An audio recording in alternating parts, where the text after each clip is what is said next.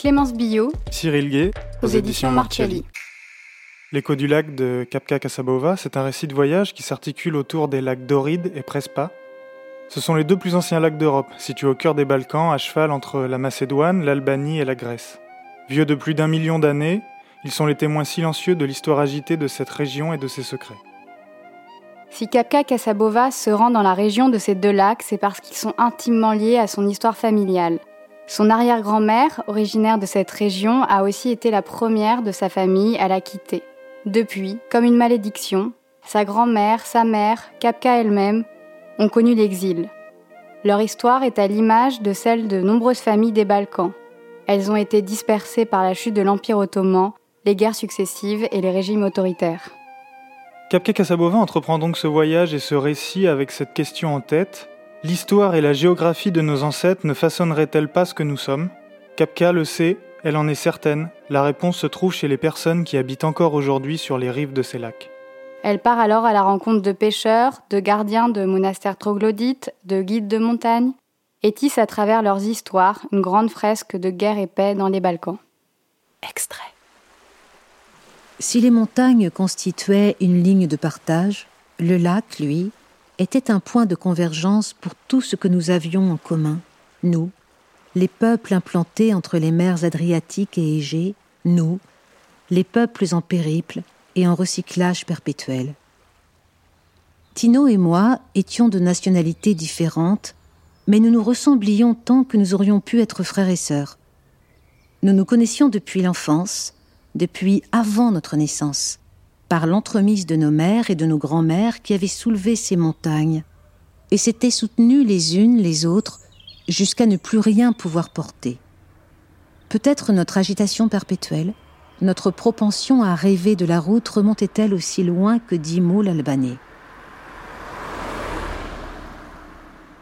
Le dernier bunker dépassé, nous étions de nouveau en Macédoine, la route de montagne nous a ramenés vers Auride.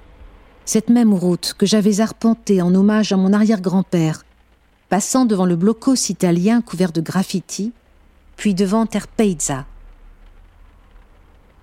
La montagne calcaire se dressait, menaçante au-dessus de nous. La route étincelait de pluie. Aucune autre voiture.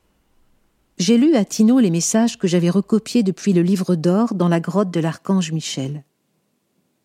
Cher archange, j'aimerais avoir un autre chien.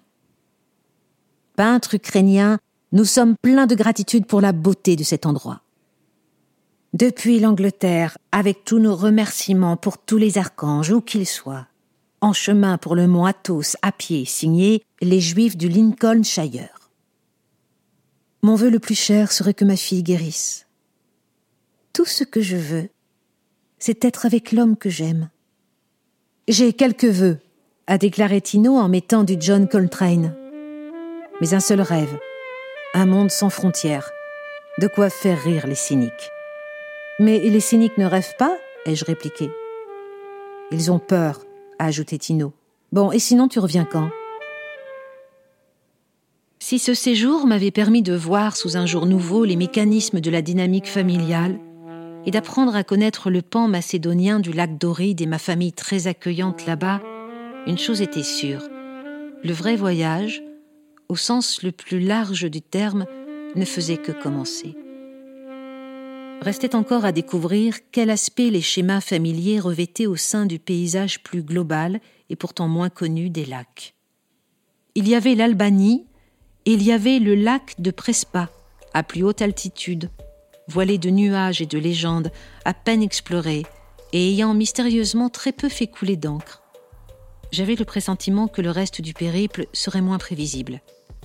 Mais pour l'instant, je saturais tellement au niveau émotionnel et sensoriel qu'il me fallait m'éloigner d'ici pour digérer.